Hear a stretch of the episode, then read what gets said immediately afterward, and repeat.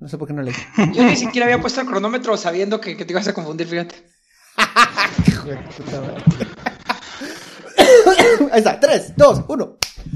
Muy buenos días Guatemala, buenas noches a los diputados, esos padres ausentes de la patria que aparecen solo cuando les surge. En el capítulo de hoy, Narcos y Política, Atracción Fatal. Capturan el mismo día a dos personas vinculadas a la UCN. A este paso, la UCN tendrá que cambiar sus requisitos para ser candidato. Finiquito de la Contraloría, ser extrovertido y tener vínculos con cualquier empresario alternativo con ánimos de visitar forzosamente Estados Unidos. Finiquito no es indispensable. Capturas de la DEA hacen temblar a miembros del Congreso vinculados al narco.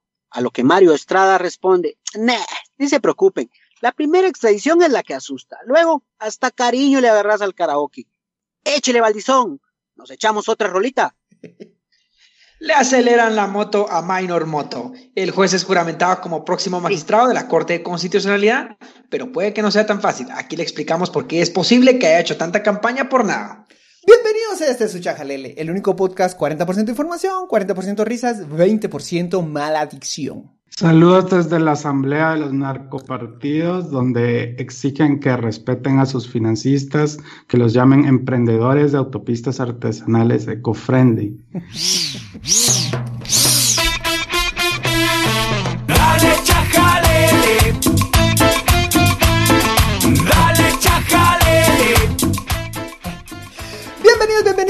tomes, tomes, tomes, tomes, episodio número 41. Muchísimas gracias por seguir altando. Cada vez tenemos una comunidad muchísimo más fiel, reflejado en estadísticas, que si usted está interesado en anunciarte en este espacio, con mucho gusto se lo compartimos. Me acompañan una vez por semana estos personajes dignos de toda la indignidad que nos invade en este momento. Roberto. Hola, hola. Danilo. Y el venenoso de venenosos, Luis Ángel Sass. A su merced. en el episodio de hoy le traemos dos temas eh, de los más importantes. Primero, narco. Y segundo, Minor Moto como nuevo magistrado. Quédese hasta el final, porque este, este tema de Minor Moto, todo ese relajo legal, se lo estamos, lo traemos aquí lo más masticado posible de hecho, tuvimos que volver a hacer el guion para tratar de entender a fondo lo que está pasando y explicarlo lo más simple posible y hacer un poquito más entretenido ese tema tan aburrido que solo a Roberto le parece fascinante. no, pero además que, aunque no lo parezca, o sea, sí nos tomábamos un poco de tiempo para tratar de pensar qué hablamos y no solo nos sentábamos a hablar pendejadas, aunque no lo parezca, si lo hacemos. Decir tonteras no tiene que por qué ser pendejo. Las tonteras pueden ser muy informadas. Como este es su mm. podcast. Y vamos directamente a los narcotraficantes vinculados a los... No, no, no, a ver, perdón, yo no quiero tener ningún problema, legal, eh, soy un poquito alérgico a las balas. Nos vamos a referir a ellos como gestores de transacciones internacionales. De eh, movimiento de, de mercadería farmacéutica alternativa. Gestor de entretenimiento químico. delegado regional para el Triángulo Norte. Embajador de Bucanas. Está bueno. Pues estos embajadores de la bebida y, de las cadenas gruesas tienen esa, esta costumbre de involucrarse mucho en política. La semana pasada vimos dos casos muy particulares.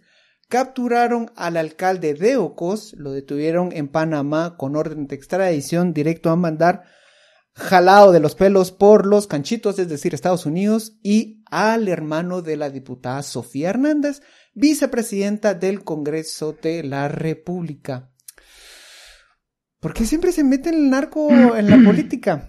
Oh, sí, fíjate que yo también, te, iba a decir algo, porque nosotros vamos a hablar ahorita de los narcos que se meten directamente a la política, pero tenés también un problema de todo el narco que es silencioso, o sea, que no participa directamente en la política, sino que lo único que hace es financiar y tras bambalinas tratar de tener una incidencia, que, todavía está más complicado, porque por lo menos el narco que sí tiene los pantalones de ponerse en, en atarima, vamos, y, y, salir directamente para participar en la política, bueno, lo puedes tener ubicado, pero me parece todavía más difícil controlar o sea, todo, toda la influencia que el narco puede tener en la política bajo las sombras. Estamos viendo, yo no sé si ustedes eh, pues bueno, vi un poco la historia de Colombia y estamos viendo por, por esa época donde ya los narcos ya salen y ya, digamos, ya salen a cara abierta y, y empiezan a pertenecer, a tratar de estar en la política y no solo hablo de política mm, municipal, sino también ya van al Congreso y al Ejecutivo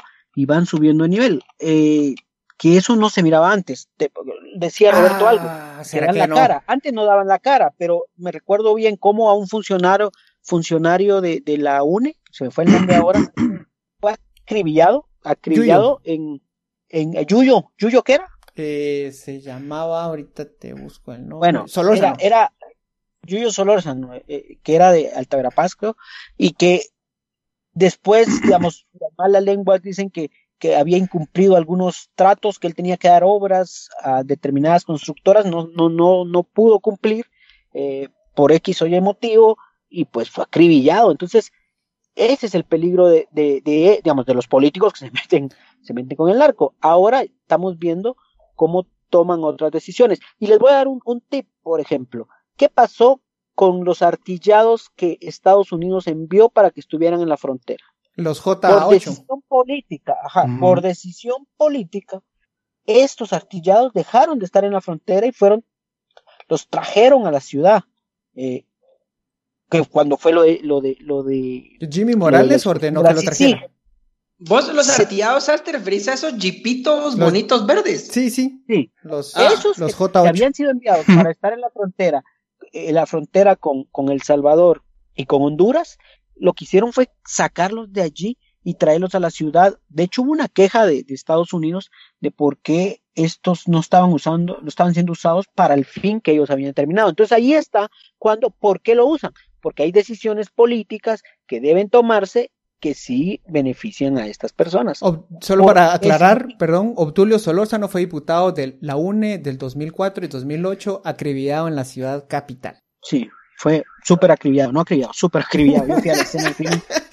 como, aquel titular de la extra, lo dejan como tabla de chupetero. Se lo llevó puta. ¿eh? No, no, no, a ver, yo siento que ustedes, a, ver, yo siento que ustedes están, están, son, son unos pinches capitalismos envidiosos. En realidad ellos son generadores de riqueza descentralizada. Ustedes están criminalizando todo lo que se refiere al interior. No, ya en serio. Mm, cuando estábamos planificando este chajalele, estábamos hablando cuáles son realmente los efectos del narcotraficante en la política. Quiero poner un poquito más de contexto en estos dos casos que vimos la semana pasada. El primero, el alcalde de Ocos tenía una orden de extradición directamente desde Panamá. Quiere decir, cuando existen estas órdenes es porque ya tienen un caso bastante sólido, ya sea, ya sea en el distrito de Florida o en el distrito de, en, el, en los jugados que terminan en los jugados de Nueva York. El caso del hermano de la diputada Sofía Hernández es más particular. Él directamente no lo acusan de narcotráfico, pero escuchas telefónicas lo vinculan con Juan Bautista Rosoto López, quien en 2013 lo detuvieron con 600 mil quetzales en efectivo. Él dijo que era parte de una compra de una, una excavadora. Todo parecía bien, lo habían soltado, pero con escuchas telefónicas se dieron cuenta que el hermano de la diputada había participado en crear una coartada falsa que justificaba esos 600 mil quetzales. A Juan Bautista Rosoto, Rosoto López lo vinculan con el cartel de los Huistas, un cartel con el que también constantemente vinculan. No vamos a decir, diputada, que usted está vinculada con el cartel porque no tenemos pruebas y no queremos que nos pase nada, pero hay varias publicaciones que son frecuentes y no podemos borrar de Google. Pero la, gente tan habladora. diputada, ¿no? diputada, si nos está escuchando, él se llama Francisco. yo no tengo nada. Fue Celia, fue Celia. No dije nada al respecto, es lo único que quiero decir. saludos a Francisco, Francisco es el único responsable por lo que sale de su boca. Sí, cállese, cállese, cállese saludos a la familia diputada. Espero estén muy bien. Bendiciones. No, pero hablemos, mucha hablemos de la, de la, UCN. De, la UCN. Porque la UCN, pues es como de, de, voy a decir de conocimiento general, porque realmente no, no sé cómo decirlo. Se ha Decirlo con huevos, con huevos. No, se ha dicho. No, no, no, no, no, no, sin huevos, sin huevos.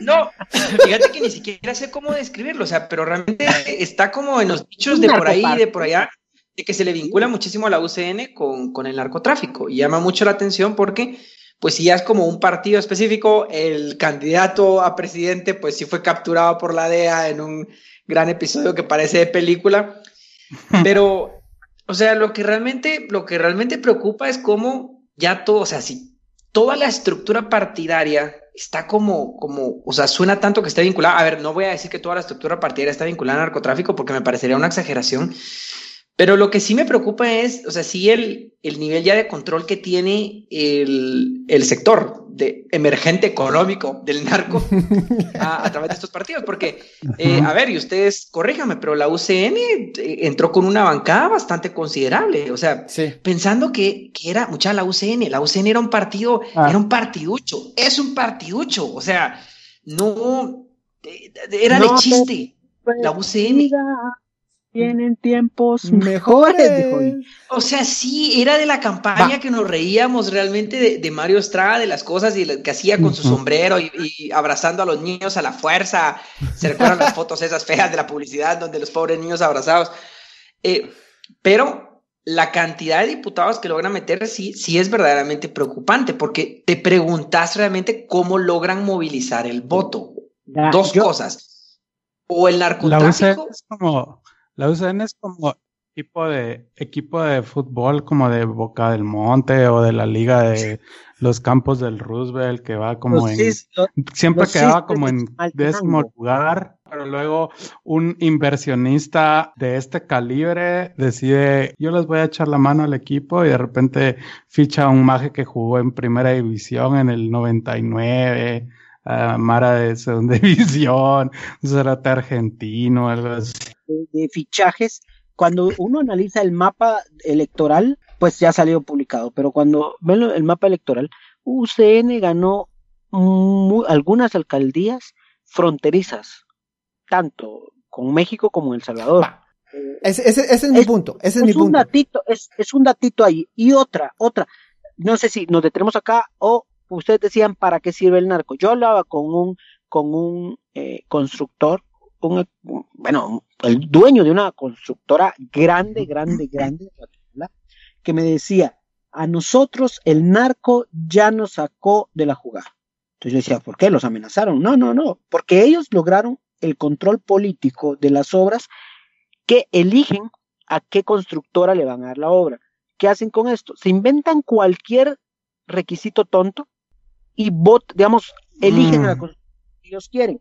Entonces, dice, nosotros ya no nos dan contratos. Ahora quien se lo gana son constructoras nuevas o constructoras que son aliadas del narcotráfico, que son propiamente del narcotráfico, que hacen obras y de ahí aprovechan no solo a, tener dinero por obras del Estado, sino a, lavar todo ese dinero porque es la obra gris es muy, es muy útil para eso y me ah, dice y me lanza una advertencia bien interesante. Y me dice, miren. Te advierte, dejen de estar hablando en el podcast que le van a tronar el cutete. No, porque, si me preguntan quién es, yo voy a decir. que fue Celia, que fue Celia. Sí. No, eh, lo que dice es, mire, los empresarios, digamos, de otras áreas no han abierto los ojos y no se han dado cuenta lo que esto puede provocar. Y en el momento que ellos quieran meterse, por ejemplo, a la, a la industria farmacéutica, lo van a lograr. Lo van a lograr porque tienen el apoyo político, lo van a lograr porque tienen la fuerza, lo van a lograr porque tienen el dinero y, y solo es voluntad, solo es voluntad de que ellos quieran ingresar. Entonces, este es uno de los peligros del, del narco, es decir, el narco eh, nos, es como eh, aquellas abejas grandotas eh, que, empezaron a llegar a Estados Unidos, africanas, que eran tan violentas que empiezan a, a tener control de todo y esto es quizás uno de los peligros. Ya vemos el peligro también, digamos, tener casa ahora es bien complicado, un apartamento, porque los precios están infladísimos. Los precios están infladísimos porque parte del dinero del narco está llegando ahí, otra parte del dinero de corrupción. Y yo agregaría otro punto, y otro punto. Eh, con Roberto estábamos discutiendo los efectos reales. Es decir, ¿cuál es el interés de ganar, de ser alcalde? Ok, entiendo que querrás ser alcalde porque querés, querés controlar un territorio. Entiendo que querrás influir en la gobernación porque querés controlar los policías de la, de la región. Perfecto. Pero, ¿cuál es el, problema más allá de eso?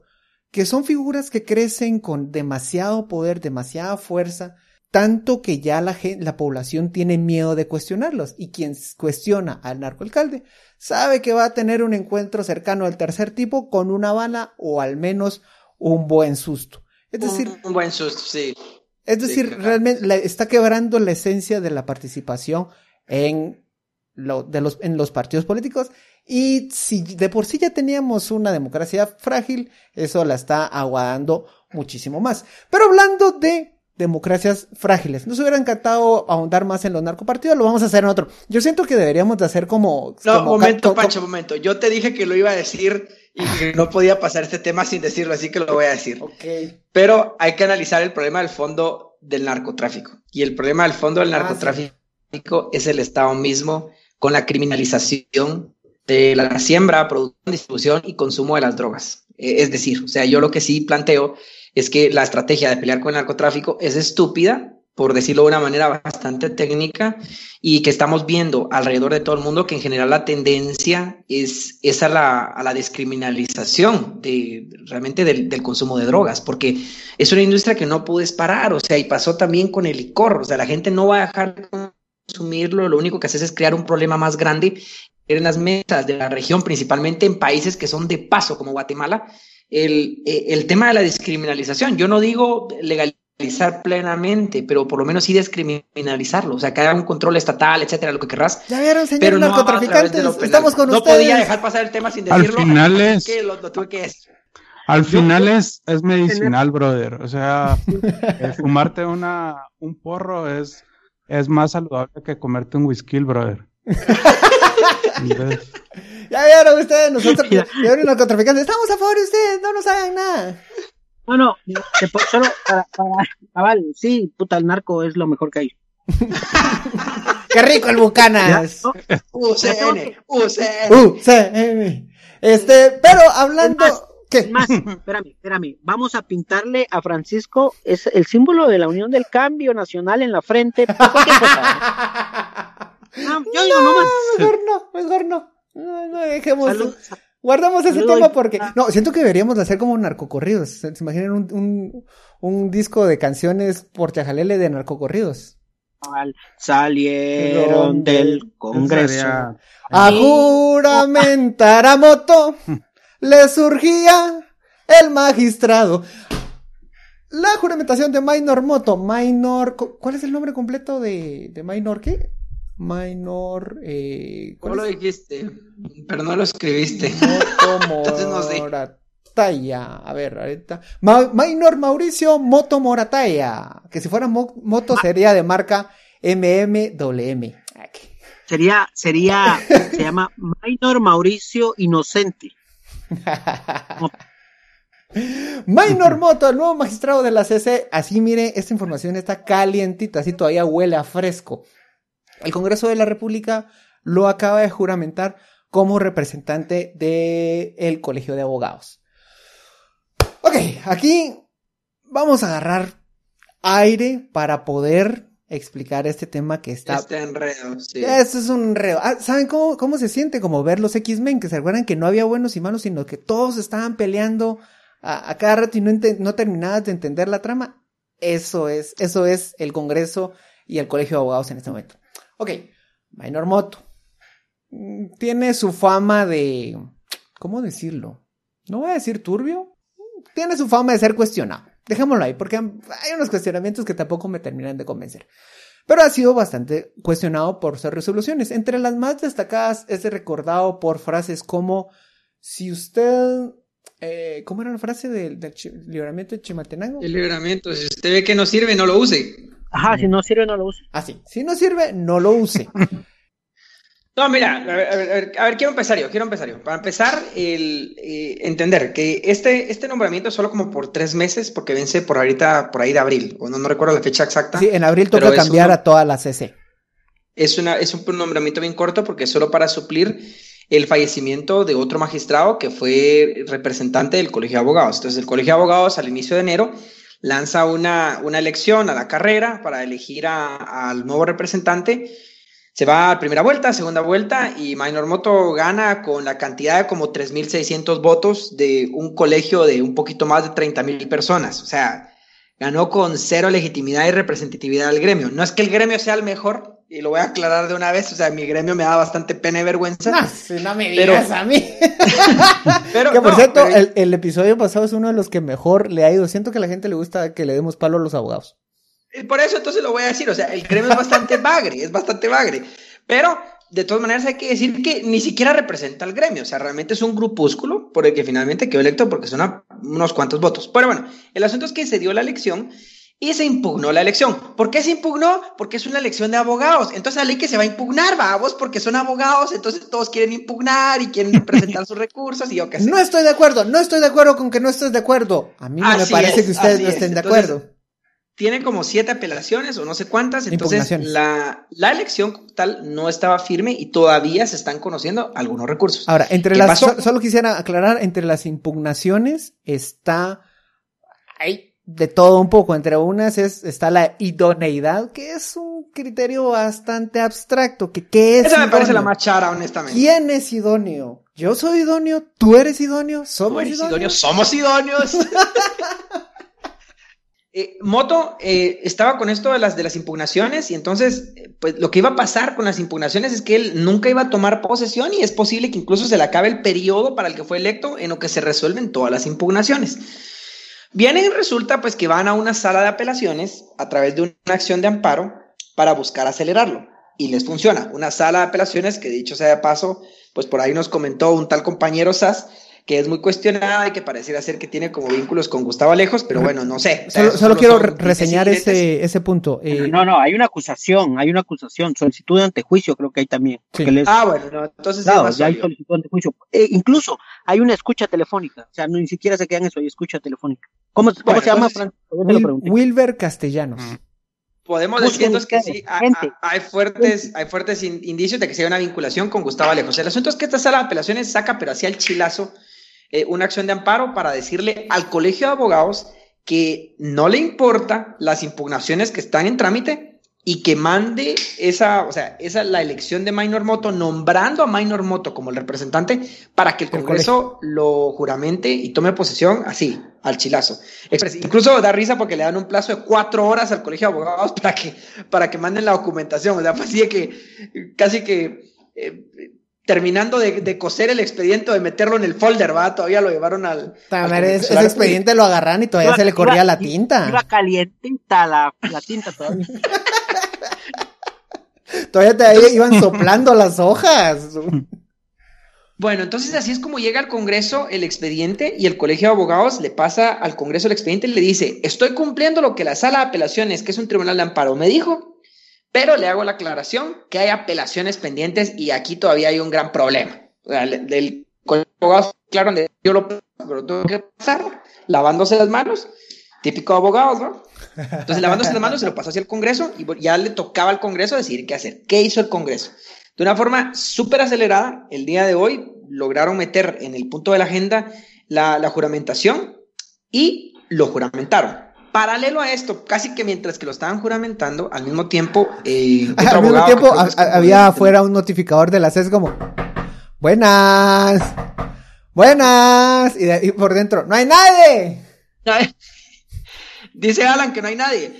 No, entonces, paralelo, paralelo a esto, que pues que por una orden de una sala de apelaciones, el Colegio de Abogados mandó a que lo juramentaran. Al mismo tiempo, otro grupo de abogados, que podríamos decir que es como una oposición de este minor moto, presentan un recurso, de, perdón, una acción de amparo también, pero ante la Corte de Constitucionalidad, solo que está en contra del Congreso diciéndoles que hay temor de que vayan a juramentar a Minor Moto sin que se complete el proceso de revisar las apelaciones y las impugnaciones en contra de la elección. Y pues entonces la Corte de Constitucionalidad resuelve, pues todo esto va en paralelo a lo que pasó con lo de la sala de apelaciones. A ver, yo quiero, yo quiero hacer una pequeña pausa aquí y hacer un micro resumen. Es, Minor Moto llega y rum rum, quiero ser magistrado. Un grupito de abogados Lo, digo en serio por, por pequeño, no por despectivo. Aunque también les soy despectivo con ellos, pero en este momento solo me refiero a que es un grupito chiquito. Vota por él. Gana la elección. Hasta ahí, todo bien. Bueno, lo bien que puede estar. El tribunal electoral pasa los resultados al presidente, del, a la presidencia del, del colegio de abogados. El colegio de abogados dice, vienen que hay muchos reclamos y hay mucha gente que no está de acuerdo. Esto lo tenemos que resolver. Lo estaban pausando. Pero viene la Corte Suprema de Justicia. No, pero una sala de apelaciones, perdón. una, sala, de apelaciones, dirigida por una persona que tiene una, una llamada telefónica con Gustavo Alejos mientras lo intentaban elegir para la Corte Suprema de Justicia. Y dice, sí, papito, me van, me manda ese expediente al Congreso, pero ya. ¿Sí? El colegio, el colegio de mm. abogados dice, ok, yo le hago caso, respetuoso del Estado de Derecho, pero le advierto y hace una anotación que ahí hay un gran cachimbeo. Se lo dejo constar, no, nada de estar suelto. Entra, llega al Congreso y el Congreso juramenta a moto. Al mismo tiempo, otro grupo de abogados se fue al máximo ente, que es la Corte Constitucional, y dijo, papá, mira, ¿te estás dando cuenta de lo que está ocurriendo allá? Esto, este proceso no está completamente limpio. Todavía hay muchas apelaciones que hay que resolver. Entonces la CC dice, ok, necesito un informe de lo que está pasando. Y en eso es, estamos en ese momento. El Congreso ya juramentó, pero la CC dice, hay que revisar todo esto. ¿Sí? Ahora, Pancho, a todo esto solo quiero aclarar algo, pero entonces, lógicamente, si están pidiendo un informe, amparo provisional por parte de la Corte de Constitucionalidad no hay. Amparo, pa, pa, pa, pa, pa, Yo creo que sí. No. Es que sí, sí, sí, tenés razón, tenés razón. Ahorita le están pidiendo un informe. Solo el informe. Sí, solo el informe. O sea, entonces eso es importante aclararlo, porque lo que pasa es que se pusieron más vivos del lado de Minor Moto. Porque lado de Minor Moto, o sea, sí la acción sí era directamente juramentarlo, mientras que la CC, la CC ahorita le está preguntando al Congreso qué es lo que está pasando para después resolver algo al respecto. Solo que el problema es que cuando llegue la información a la CC, resulta que ya nombraron al papito Minor Moto, vamos. Así como, no puede ser magistrado, oílo. Yo, yo creo que en vez de estar en este juego de abogados, pienso honestamente que lo mejor que, la única solución que nos, se nos, que nos queda es como son dos meses los que va a estar. Entonces, evitar que haga su trabajo en esos dos meses. No sé, hay que ponernos imaginativos porque evidentemente el juego de abogados no nos está favoreciendo. Entonces, no sé, como enviar a un agente encubierto que se disfrace del que va a instalarle los programas en la nueva compu y que fíjese que tuvimos un contratiempo, se lo ofrezco el otro miércoles, em, fíjese que nos tenemos que llevar a este escritorio porque yo, yo lo empezaría chingándolo como en otra oficina, le vamos a yo, yo no, yo no registraría su, su huella, no le daría su parqueo, así chingando, quedito, quedito, suavecito, no pondría papel en su baño. Hacer, la ley de hielo, que nadie le hable mucha. Ay, viene aquel. ¿Qué onda, mucha? Ajá. Fíjese que solo la señora de la limpieza tiene llave de la oficina y tuvo que llevar al esposo al hospital. Le, das el link del Zoom equivocado. y ya cuando no tenés más excusas, entonces acá la vieja confiable de que, mire, no puede llegar a la oficina porque llegó un caso positivo de COVID, hay que desinfectar. Ahí está. Sí, hombre, yo no sé por qué. Ahí por qué no Fácil mes y medio. bueno, ahora, perdón mucha, el asunto es que esta, esta novela no ha terminado y de repente, o sea, quizás vamos a tener que volver a hablar de, de este asunto porque sí se puede armar una gran tensión institucional en qué va a suceder si la Corte de Constitucionalidad le dice al Congreso deje sin efecto la juramentación.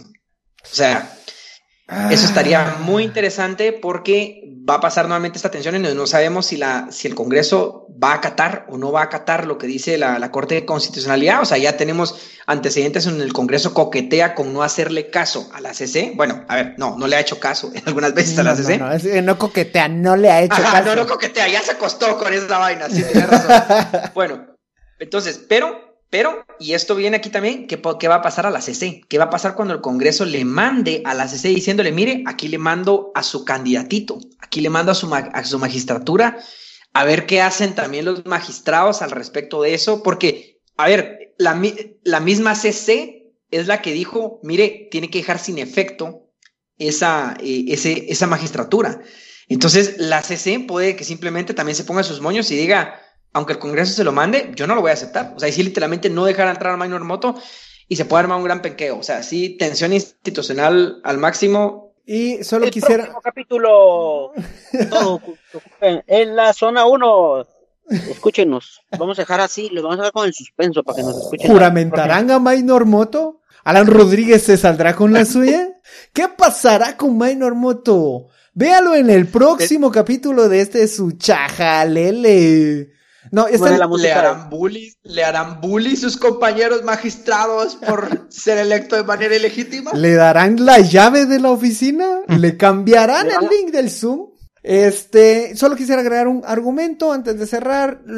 básicamente ahorita todo está detenido por un artículo de la ley de amparo, que es claro, que no se puede dar posesión a un magistrado electo por la, por la Universidad San Carlos o por el Colegio de Abogados mientras exista impugnaciones pendientes de resolverse. La ley, ese artículo específico va a ser el escenario de batalla. Quédese al pendiente de este chajalele, cómo va a seguir esta novela. Eh, antes de despedirnos, por favor, suscríbanse a nuestro, a Spotify, suscríbase a Apple Podcasts, a iVoox, a Twitter, en Instagram estamos publicando cosas bonitas, Facebook, chinguen su madre. Pero también síganos ahí, ayúdenos dándonos like y compartiéndonos con sus colegas. Nada le cuesta a ustedes darnos una pequeña recomendación. A nosotros sí nos está costando y ahorita que estoy cayendo en cuenta que en este episodio sí se nos fue un poquito la lengua con los narcotraficantes. Pero lo hacemos con muchísimo gusto por usted. Muchísimas gracias por acompañarnos. Buenos días Guatemala. Buenas noches mundo. Adiós. Adiós. Adiós. Bye. Dale, chaja.